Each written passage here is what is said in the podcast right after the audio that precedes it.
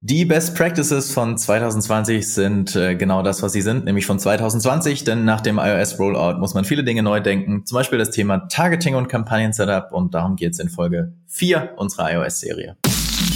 Hast du dich schon mal gefragt, was innerhalb des Facebook- und Social-Media-Advertising-Kosmos wirklich funktioniert? Suchst du mehr als nur oberflächliche Basics für deine Werbeanzeigen? Dann bist du hier genau richtig. Im adventure.de Podcast zeigen wir dir erprobte Hands-on-Tipps, die wirklich funktionieren und nachhaltige Strategien, mit denen du deine Kampagnen aufs nächste Level heben kannst. Los geht's! Hallo Sebastian, grüße Moin, dich. Wir haben immer noch unser Lieblingsthema, nämlich das Thema iOS. Über was sprechen yes. wir heute? Heute äh, hast im Intro, Intro war es ja schon zu hören, das Thema Targeting und der Impact auf äh, das Kampagnen-Setup auch dementsprechend durch die iOS-Veränderungen, die äh, wir jetzt ja in Folge 4 von X besprechen und äh, immer noch mit äh, offenem Ende. So, so wie so ein Cliffhanger quasi. Ähm, und äh, ich würde gleich mal reinstarten äh, mit dem ersten, ersten Thema, was, es, äh, was sich auf das Thema Targeting auswirkt, nämlich durch iOS die sinkende Reichweite bei den Website Custom Audiences und natürlich auch bei dementsprechenden DPAs, also bei den dynamischen Product Ads im Retargeting. So. Das wirkt sich äh, dementsprechend aus, dass man steigende CPMs hat, weil eben die Zielgruppen im äh, pixelbasierten Zielgruppen natürlich durch die iOS 14.5 und iOS 14.6 und die ganzen äh, ATT Themen, die wir jetzt ja auch schon äh, mehrfach durchgekaut haben, was konkret passiert ist, sich natürlich auch auf die Zielgruppengröße ausgewirkt haben und äh, dementsprechend steigen hier halt auch die CPMs an. Was sind dann Maßnahmen, die sich dann daraus ergeben, wenn wir jetzt äh, eine kleinere Website Custom Audience haben, weniger Leute in den DPAs, im Retargeting? So, wie würdest du dann äh, vorgehen oder was sind deine aktuellen Maßnahmen? Ja, ich glaube, darauf zu achten, dass die Zielgruppe nicht zu klein wird. Ähm, in vielen Fällen macht es natürlich durchaus immer noch Sinn, Retargeting ähm, umzusetzen.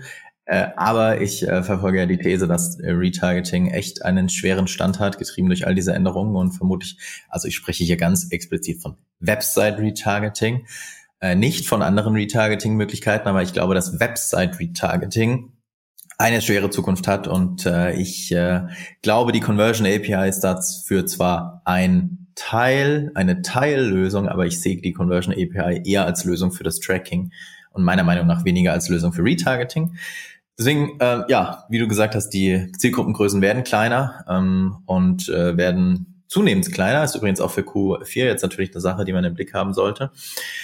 Äh, und äh, am Ende würde ich Retargeting dann äh, nicht anders denken, aber so denken, dass ich eine Kombination aus äh, Website-Besuchern und äh, Plattformdaten aufbaue, also Engagement Audiences aufbaue und das dann zusammen konsolidiere, also keinen äh, expliziten Split in den Kampagnen mehr einbaue zwischen Engagement auf Facebook, Engagement auf Instagram und Website Custom Audiences, sondern alles zusammen quasi in einen Topf reinwerfen, weil, ja, wenn wir ehrlich sind, in den wenigsten Fällen gab es da dann irgendwie eine Differenzierung zwischen, weiß ich nicht, Bidding oder zwischen Creative oder was auch immer, was halt einen Split ähm, rechtfertigen würde.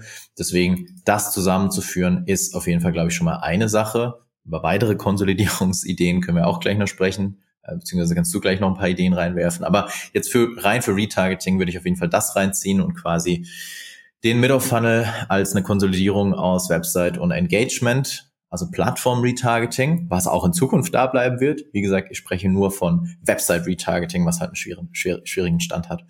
Ähm, und dann, ja, ich glaube, der Trend ist ganz klar, es geht halt immer mehr auf die Plattform drauf, also plattforminterne Daten drauf. Und ähm, da sind Instagram-Shops oder Shops natürlich per se ein ganz spannendes Thema. Das auf jeden Fall einrichten. Und äh, da ist jetzt ja interessanterweise auch so, dass bei Dynamic Ads ähm, kann man jetzt auswählen, dass die Tags gesetzt werden, also die Product Tags automatisch gesetzt werden. Und damit ähm, wenn jemand draufklickt, entsprechend dann der User auch auf dem Shop landet, also auf dem Shop auf Instagram landet äh, und gar nicht direkt im Shop selbst. Ob das jetzt gut oder schlecht ist für die Conversion Rate, das muss man einfach ausprobieren. Aber es zeigt halt einfach, dass da dann wiederum Datenpunkte auf der Plattform gesammelt werden und ich würde jetzt hier ähm, ein paar Euro dafür verwetten, dass diese Datensignale irgendwann in Zukunft bei Dynamic Ads im Retargeting dann wieder genutzt werden. Ja, also das würde ich auf jeden Fall auch mal versuchen, da die, die Shop-Tags zu setzen, ansonsten halt Website und Engagement Remarketing ähm, zu kombinieren. Ja, es zeigt ja, ja, ganz klar, in welche Richtung es halt einfach geht. Ne? Also wir sprechen ja nicht nur nicht seit gestern über solche Themen, Konsolidierung und auch IG-Shops, sondern ähm, auch die Entwicklung hin eben zu Checkout auf Facebook und Instagram, sondern das zeigt ja eigentlich genau, dass die Sachen umso wichtiger werden und äh, wahrscheinlich uns, sag ich mal, das Retargeting von 2022 sein wird, so wenn man so will. Ne? Ja, absolut. Genau. Was Konsolidierung. Gibt's noch für Möglichkeiten für hast, Konsolidierung? Schon, genau, Konsolidierung. Ähm, machen wir ja auch schon, sage ich mal, länger. Die Super Lookalikes sind ein Stichwort, was äh, von dir gepflegt wurde, der Begriff. Äh, und die Super Value-Based Lookalikes und alles, was eben in die Richtung geht. Ähm, was sind Super Lookalikes? Sag was mal bitte, Super Lookalikes? Ich, ja. ich mache nochmal kurz den, den äh, es ist ja der Marketingbegriff von äh, Copyright Flowlitters. Ähm, Super Lookalikes sind quasi Lookalike Audiences von verschiedenen Quellen, die ich in einem Adset gruppiere oder auch konsolidiere. Ähm, das können Lookalikes auf Basis von Website-Daten sein, natürlich auch andere Lookalike Audiences oder auch Value-Based Lookalike Audiences, die ich eben zusammen in einem Adset zusammenlege. Und das sind natürlich jetzt Themen, die wichtiger denn je werden. Nicht nur für Lookalike Audiences, sondern nämlich auch für das Thema Retargeting, was du ja schon gesagt hast. Aber ein Gedanke ist eben, dass man nicht zu kleinteilig auch im Tofu ist mit den Lookalike Audiences, sondern man konsolidiert quasi die Lookalike Audiences in einem Adset, die besten Lookalike Audiences, wenn man so will. Ähm, natürlich kann man das auf Basis von den vergangenen Learnings äh, machen, aber man hat ja meistens seine Lookalike Audiences, die sowieso schon ganz gut performen und dann äh, lohnt sich halt hier die zusammenzulegen und zu gruppieren. Im Mofo hast du ja schon erwähnt, dass man eben ECR und WCR konsolidiert. Ähm, bietet sich natürlich da an. Im Bofu äh, gilt natürlich eine ähnliche Herangehensweise, wenn man noch, wenn man überhaupt noch Retargeting, Website-Retargeting man so machen kann in dem Sinne. Aber dass man halt zum Beispiel nicht zu kleinteilig bei den event-spezifischen Retargeting-Audiences wird. Ne? New, Content, New Content, Add to Card. Ob man jetzt die separiert, ja, kann man vielleicht auch zusammennehmen, da kann man sich die Kleinteiligkeit sparen, weil, wie es in den meisten Fällen jetzt halt auch so ist und wie es halt jetzt auch sich, sag ich mal, entwickelt hat, wurde ja in der Copy nicht unbedingt variiert, das Creative auch nicht und dann ergibt der Split in dem Fall wahrscheinlich auch nicht so viel Sinn. Ja. Genau. Wie stehst du zum Thema Interest Targeting im Top Funnel? Ja, Interest Targeting mache ich ähm, nach wie vor. Ähm, ist es aber halt für mich auch, äh, da gehe ich auch eigentlich ganz nach deiner Aussage, go broad or go home. So, gerade bei denen, sag ich mal, Ansätzen, die man halt fährt, ist natürlich auch im Use Case abhängig. Das, ich will jetzt nicht, dass man jetzt hier sagt, ja gut, äh, hier in jedem Case ist äh, Broad Targeting mit Ex Interest Expansion sinnvoll, aber ich gehe jetzt eher so vor, dass ich da sehr breit reingehe im Interest Targeting. Ja. Bei dir, Flo? Ja. ja, same. Also ähm, ich glaube jetzt die, ach, keine Ahnung, 2016er Maßnahmen äh, zu fahren und zu sagen, man baut pro Interest eine eigene Anzeigengruppe. Ja, äh, würde ich jetzt nicht machen, sagen wir es mal so. Ähm, weil am Ende ist halt auch die Frage, was nützt dir äh, diese, diese, diese Insights? Was hast du von diesen Insights? Ich meine, okay, man kann natürlich rauslesen, dass bestimmte Themenfelder oder User mit einem bestimmten Interesse sich besser, mehr, stärker, wie auch immer für mich interessieren, für mein Thema interessieren, okay. Aber ähm, am Ende finde ich es viel, viel, viel sinnvoller, solche Insights über die Creatives zu ziehen, als über das Targeting rauszuziehen und lieber dann über das Messaging rauszufinden, was am besten ankommt, als äh, über das Targeting. So, das ist mein, mein Thema, äh, meine Sichtweise dazu. Deswegen jetzt so zehn Adsets mit jeweils einem Interesse, glaube ich, ist einfach auch nicht mehr das, was man machen sollte, sondern dann eher clustern die Interests zu Gruppen und natürlich klar, ähm, das gute alte Open Targeting, also gar kein Targeting außer demografischer Einschränkungen. Immer noch ein Renner äh, und immer noch tatsächlich auch, das finde ich spannend, tatsächlich auch bei komplett neuen Accounts eine Sache, die äh, bei neuen Accounts am besten funktionieren kann. ist total krass zu sehen, aber obwohl du einen Account von null startest, äh, und äh, testweise ein Open Targeting da reinbaust, funktioniert das teilweise mit Abstand am besten. Das ist echt erstaunlich, finde ich. Ja. Genau, aber ich glaube, also Konsolidierung ist, glaube ich, eine Sache, auf die wir uns beide einigen. Ähm, ja. Auf der anderen Seite sollte aber, das ist aber extrem abhängig vom Budget äh, und so ein bisschen von Flughöhe, sollte man natürlich immer noch verschiedene äh, Testings haben, also meiner Meinung nach besonders halt den Top-Funnel Traffic diversifizieren über Kampagnen, die für bestimmte Produkte gebaut sind und Traffic dann für ein bestimmtes Produkt äh, generieren oder Kampagnen für bestimmte Landingpages oder Kampagnen für bestimmte Exakt. Pitches oder wie auch immer man das nennen möchte. Ja. Aber da ist halt aktuell echt die, ja, die Herausforderung, den schmalen Grad zu finden, der noch okay ist sozusagen von der Diversifizierung und äh, die Daten dann halt wieder verteilt. Die wenigen Daten, die wir haben, dann noch mehr verteilt. Muss man einfach im Einzelfall schauen, aber würde genau, nach wie also, vor nicht nur mit einer Top-Funnel-Kampagne einfach nur loslaufen und maximal genau, super simplifizieren. Konsolidieren heißt ja nicht automatisch, äh, man macht sich quasi keine Arbeit mehr, sondern das ist ja bloß, sag ich mal, eine Vereinfachung des Setups. Aber bei großen Accounts äh, kannst du ja nicht, also wenn da mit einer Kampagne irgendwie äh, super fünfstellige Budgets äh, pusht, das ist schon schwierig. So, also kann man machen, nicht, aber also dann kann, hast du kann man machen, aber Performance, naja, da hat man auf jeden Fall Balls, ja, das stimmt. kann man so sagen, genau. Ja. Genau, also das so dazu. Ähm, kleines Thema noch zum, zum Bottom of Funnel, zum Retargeting über Dynamic Ads. Du kannst da ja mittlerweile auch deine ähm, Zielgruppengröße erweitern, also deine Dynamic Audience über Dynamic Ads, über das Kampagnenzielkatalogverkäufe erweitern und quasi eine Website Audience noch zufügen. Heißt also, du kombinierst dynamisches Remarketing von, keine Ahnung, View Content und Add to Card mit noch einer normalen Website Custom Audience und erhöhst somit die Reichweite. Ist auch nichts ganz, mich, ganz aber, Neues, ja, aber. Ja, das erinnert mich auch an einen Hack, den wir auch schon mal erwähnt haben. Da konnte man ja auch ähm, die WCA inkluden und das war dann quasi kein weiterer Einschluss, sondern auch ein Expand über die Custom Audience Funktion. Das hatten wir auch schon mal, äh, glaube ja, ich, in, ganz, ganz in eine, ja, ja, ganz am Anfang irgendwann mal erwähnt, also quasi ne, die Early, Early, Early Adopter äh, hier, hier am Start. Ja. ja, genau. Kann man natürlich nach wie vor machen. Ja.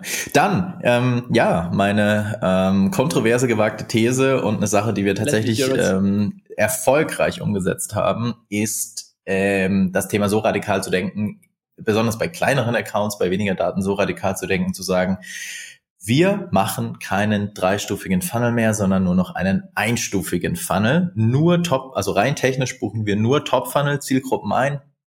Lookalikes, Interessen, Open Targeting, schließen aber die darunterliegenden Audiences nicht aus, außer die Converter. Also die Converter werden nach wie vor ausgeschlossen. Die, die konvertiert sind, schließen wir aus sofern die natürlich in die Audience gematcht werden. Das ist bei iOS jetzt auch äh, schwieriger. Das heißt, wenn jemand gekauft hat und ich sonst halt eine, einen Ausschluss von Käufern vorgenommen habe, der aber seinen Opt-out gegeben hat, dann wird er auch nicht ausgeschlossen. Das muss man natürlich auch bedenken. Aber trotzdem, ähm, haben wir diese User nach wie vor ausgeschlossen, aber wir haben aus dem Top-Funnel keine Website-Visitor ausgeschlossen, wir haben keine Engager ausgeschlossen und nichts, was darunter liegt, ausgeschlossen. Das ist kontrovers, das ist gegen viele theoretische Playbooks.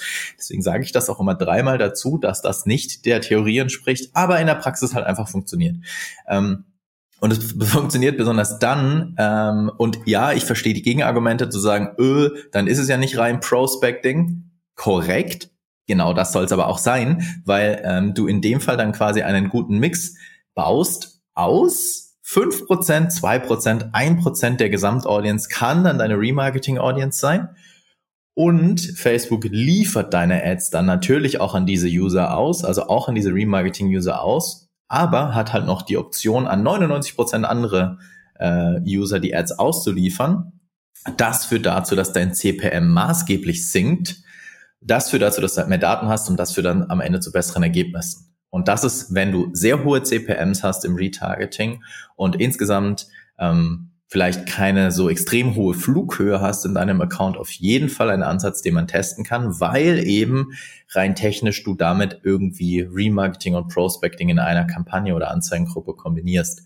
Ähm, Nachteil natürlich, ganz klar, du kannst nicht mehr differenzieren im Messaging. Das heißt, du hast dann halt eine Message für alle äh, und kannst nicht mehr differenzieren, wie ich dann, keine Ahnung, im Remarketing nochmal irgendwie mit Testimonials oder was auch immer arbeite oder, oder halt irgendwie äh, mit einem Messaging arbeite, was dann die Kaufvorbehalte auflöst.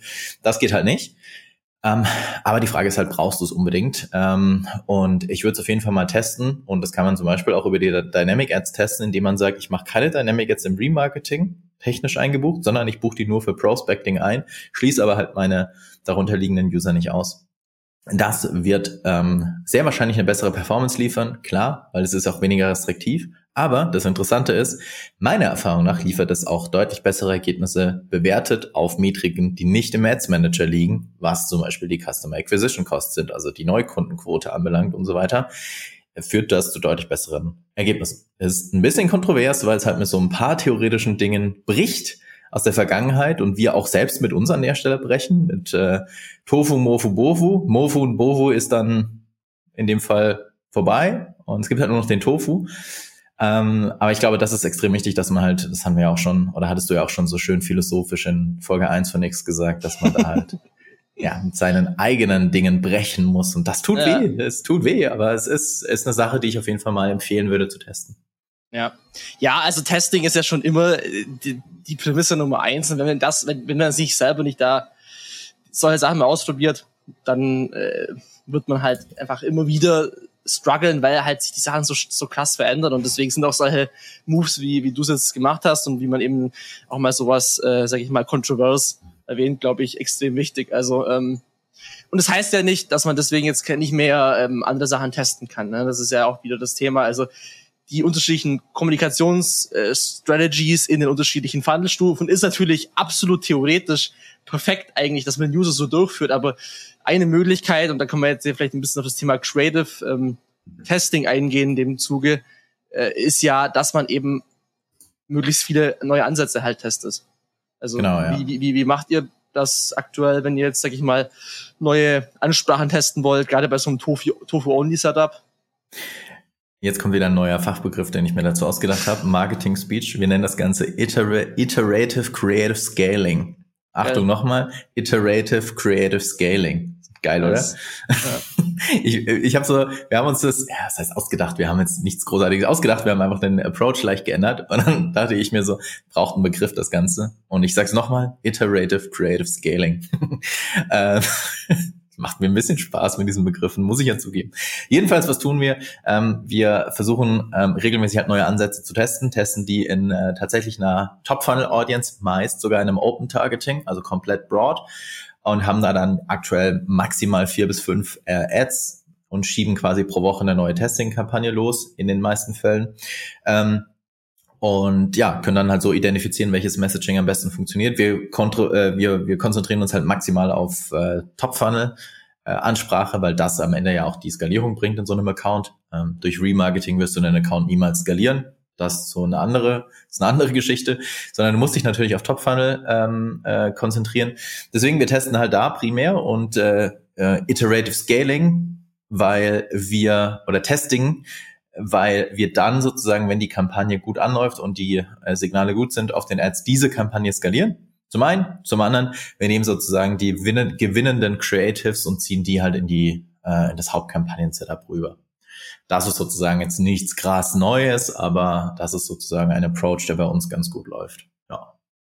Ja, und was ja auch wichtig, ich glaube, eine Sache, eine Sache noch zum Thema Testing, sorry, eine Sache, die glaube ich ganz, ganz wichtig ist, ähm, und äh, ich gebe es offen zu, das haben wir in der Vergangenheit auch das eine oder andere Mal gemacht. Der Approach war so ein bisschen, man wirft einfach mal ganz viel gegen die Wand und guckt, was halt hängen bleibt. Im Sinne von, man testet ganz viele Ansätze und schaut, was am besten funktioniert. Damit kann man schon immer zu einem Ergebnis. Aber ich glaube, jetzt ist es wichtiger denn je, äh, einen Schritt zurückzugehen und dieses Testing noch viel, viel strategischer anzugehen und sich wirklich Gedanken darüber zu machen, was sind die Produkte, die aktuell funktionieren. Dafür dann auch in Google Analytics vielleicht mal reinschauen ähm, was ist die Customer Journey und was ist in dieser Customer Journey für dieses Produkt auf historischen Daten der beste Approach und von diesem Approach dann abgeleitet, strategisch wirklich zu überlegen, wie kann ich den verändern, wie kann ich den verbessern und so anzufangen und wirklich dann mit so Iterations zu arbeiten von dem, was schon gut funktioniert hat, als einfach mal random irgendwas zu testen.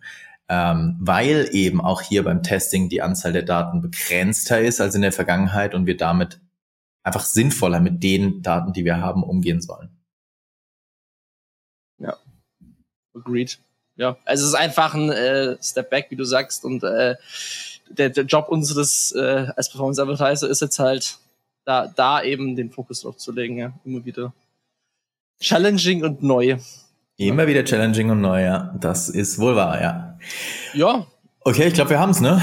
Wir haben es Folge 4 von X. Durch. Ja, sogar und unter 20 Minuten. Krass. Nice. Krass, dann können wir jetzt ja noch so ein bisschen äh, Klatsch und Tratsch am Ende. Genau, ja, ja, genau. So, wer jetzt noch, wer jetzt noch zuhört, der darf jetzt noch ein bisschen Klatsch und Tratsch. Nein, Quatsch. Äh, das machen wir nicht. Ähm, wir äh, werden aber weitermachen auf jeden Fall mit der iOS-Serie und wie du schon gesagt hast, wir haben keine Ahnung, wie viele Teile das am Ende haben wird. Ähm, und vielleicht sollten wir dieses Reaction-Thema auf diese Facebook-Updates wie in der letzten. Das können wir echt mal machen. Also ich glaub, bin ich auf jeden Fall down.